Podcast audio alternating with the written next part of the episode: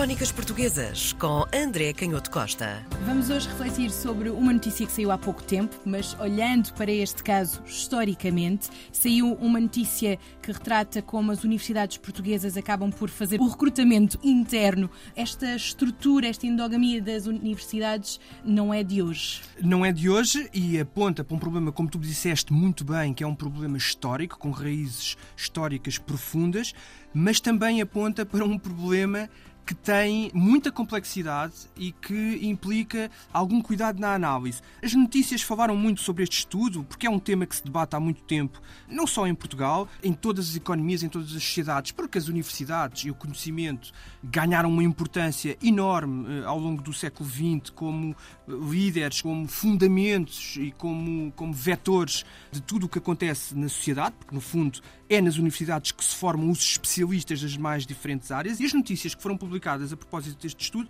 entre as quais uma notícia muito interessante do público, sintetizava esta ideia dizendo que as universidades continuam a preterir professores que lhes sejam estranhos. E eu achei muito interessante esta formulação porque estranhos este conceito porquê? de estranhos. Vestem-se de uma maneira Exatamente. diferenciada. Como tu logo destacas e, e, quase de uma forma, poderíamos dizer, influenciada por Heródoto, não é? Que era muito atento, um dos fundadores, Sim. podemos dizer de forma simplificada, da historiografia e do pensamento histórico. O Heródoto era muito sensível àquilo que eram costumes diferentes, àquilo que eram costumes estranhos, porque achava que nessa estranheza, nessa diferença, estava o conhecimento de coisas hum. que, por serem diferentes, nos permitiam rasgar horizontes Exatamente. e ter visões completamente Isso. diferentes. Portanto, numa universidade, ter diferentes opiniões ou fontes de pensamento é até uma mais-valia, não é? Claro, um desafio para qualquer estudante. Claro que sim, e é nesse sentido que esta ideia da endogamia, de, de, do recrutamento interno dos professores, como sendo alunos, às vezes até de licenciatura e depois de doutoramento, fazem todo o seu percurso dentro da própria universidade, eh, é por isso mesmo que esta ideia de endogamia é vista de forma negativa, porque se entende que essa estranheza, esse convívio com o que é estranho, com o que é diferente, com o que vem de fora, é bom para a universidade. Mas é, é curioso como isto remete para assuntos que temos falado aqui a propósito da própria questão também daquilo que se considera ser o atraso histórico do sistema educativo em Portugal Sim. e da dificuldade que é muitas vezes construir instituições de ensino superior que tenham todas estas qualidades e que também integrem a tal estranheza e o tal recrutamento de mentes abertas e independentes de forma competente. E é curioso como até a propósito daquele assunto complexo e ainda hoje polémico entre os historiadores sobre o papel da Companhia de Jesus no tal atraso educativo histórico, que enfim, que a partir da expulsão dos jesuítas hum.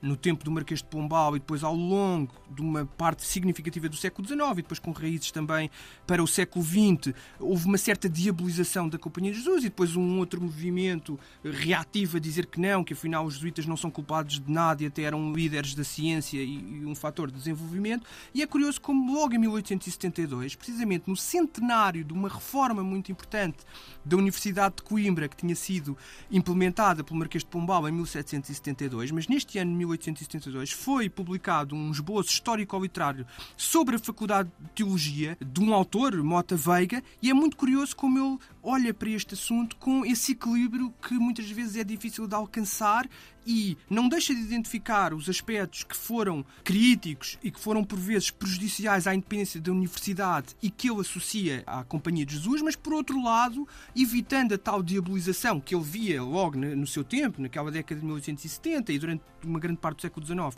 à sua volta, a tal diabolização e a tal transformação da Companhia de Jesus na explicação de todos os problemas que afetavam o sistema de ensino. E é curioso como ele até contou uma história de que o João Pinto Ribeiro, que tinha sido um grande jurista e um académico de finais do século XVIII, e que descrevia que, quando foi necessário, enfim, montar uma certa campanha contra a Companhia de Jesus, identificando isto no século XVIII, identificando os erros históricos ou os problemas históricos que a Companhia de Jesus tinha representado e todos os malefícios que tinha trazido para o meio universitário, eu dava um exemplo de um dos colaboradores que tinha confessado a tortura para conseguir culpar os jesuítas do atraso da química. Porque, de facto, a química é uma, é uma disciplina relativamente abstrata e, portanto, não era muito fácil encontrar aqui razões ideológicas para explicar o atraso da química em Portugal, ou os estudos de química em Portugal. No fundo, o que se estava a tentar dizer é que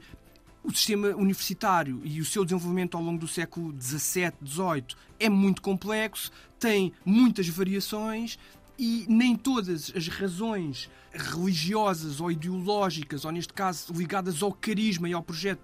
político da Companhia de Jesus, explicavam esse atraso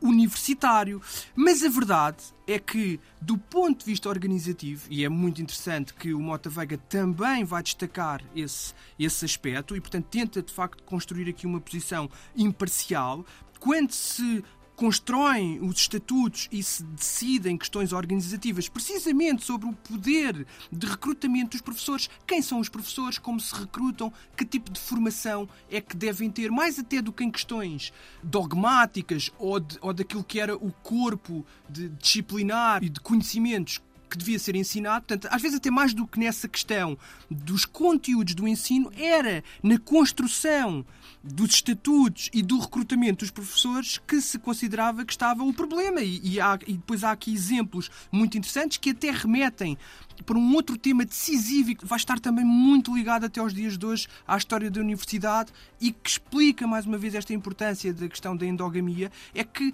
depois da Idade Média e depois de um certo cosmopolitismo que era representado pela Igreja, que tinha o seu centro em Roma, mas que era uma organização internacional, podemos dizer de forma um pouco anacrónica, uhum. e que se considerava em muitos aspectos herdeira do próprio Império Romano e depois do, do Sacro Império Romano-Germânico, depois deste movimento, que foi essencialmente um movimento cosmopolita, é muito comum nós encontrarmos, às vezes nem sabemos bem a nacionalidade de alguns dos grandes intelectuais da escolástica, e depois descobrimos que há um grande cruzamento de nacionalidades, e que eles podem estar em Itália, ou podem estar no que é hoje a Hungria, ou podem estar no que é hoje a Alemanha, ou em Portugal, e terem nacionalidades completamente diferentes. Isto na Idade Média. E quando chegamos ao início da época moderna, a partir do século XVI, e durante todo esse período até às grandes turbulências do século XX, o que temos é de facto um movimento de construção do Estado-nação e de uma certa irrupção, muitas vezes violenta, e hoje estamos muito mais avisados em relação a isso, de nacionalismos. E o exemplo que este erudito professor da Faculdade de Teologia dá em 1872 sobre este problema da construção da Universidade de Coimbra, por exemplo, durante todo o século XVI, está também relacionado a isto e fala de um problema que hoje também há alguma dificuldade em caracterizá-lo do ponto de vista ideológico, é precisamente porque temos uma historiografia que nos dias de hoje ela é muito mais simpática e que promove muito mais, e bem, estamos todos de acordo com esses valores, um certo cosmopolitismo, mas por outro lado tende a desvalorizar problemas ligados à construção de uma certa independência política e dizia eu que o Mota Veiga, em 1872, chama a atenção para coisas que até os historiadores hoje acabam por passar um bocadinho ao lado. Eu que tive e estou muito ligado à investigação e com estudos históricos que podemos dizer, ou historiográficos que podemos dizer de formação avançada, por exemplo, encontrei coisas com as quais nunca me tinha deparado, nomeadamente o nível de violência e de repressão que foi exercido na Universidade Coimbra, na década de 1580, na sequência do projeto político do Dom António, prior do Crato, e quando essa opção, do ponto de vista da soberania da coroa portuguesa, falha e Filipe II acaba por ser o herdeiro legítimo que consegue o apoio de grande parte da aristocracia, mas também a força militar para impor aquilo que era as suas pretensões ao trono de Portugal. E essa repressão é muito violenta. Há um lente degolado, há, há professores da Universidade de Coimbra que são presos e morrem na prisão. Aqui está também independentemente da posição que depois possamos ter hoje, mais ou menos, eh, lá está, marcada por este nacionalismo que é um fenómeno muito do século XIX, e é por isso que aparece aqui este destaque dado pelo Mota Veiga em 1872, mas não deixa de chamar a atenção para um problema que vai estar sempre presente e que nessa reforma de 1772 com o Marquês de Pombal vai também estar em cima da mesa, que é que tipo de fidelidade é que existe entre a universidade, entre o governo político do território e a autonomia do professor universitário. E é muito interessante ver uma carta do Marquês de Pombal de 17 de novembro de 1777 em que ele fala sobre a impressão dos livros. Quem é que tem o direito e a liberdade de imprimir os livros e se as faculdades podem ou não imprimir os seus próprios livros? Ele vai dizer ah, que, se nestas circunstâncias se constituíssem as congregações da universidade em uma absoluta independência, para estamparem os livros compostos pelos seus professores, seria isto o mesmo que abrir uma palestra para gladiadores futuros. E, portanto, Caramba. vemos aqui que os estranhos, que há uma tradição que desconfia de professores que são estranhos à própria instituição, porque isso pode hum. promover a zaragata permanente, uhum. mais até do que a questão ideológica, ou seja, de que se as ideias podem ser perigosas ou podem ser mais progressistas ou mais reacionárias, há aqui uma atenção que é muito curiosa a uma certa paz na organização. O que ele está a dizer sim, é que, se calhar, até pelo próprio perfil psicológico daquilo que é o professor universitário, o investigador, o cientista, que, como nós sabemos, hoje há um certo, uma certa tendência para santificar todas estas profissões, mas também é verdade que estas profissões têm um lado de uma certa vaidade e de uma certa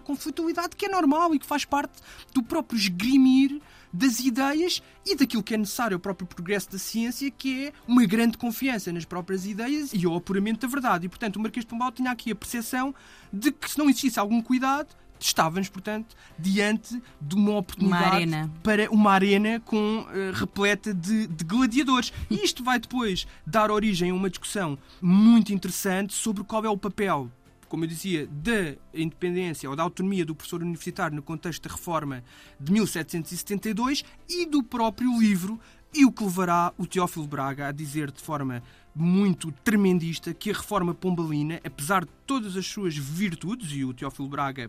apreciava a figura política do Marquês de Pombal, eh, apesar de tudo, a reforma pombalina do compêndio originou o conceito de sebenta, e temos ainda presente também toda esta crítica às sebentas, e que o compêndio ficou sendo o fetiche do ensino doutoral. Crónicas Portuguesas com André Canhoto Costa.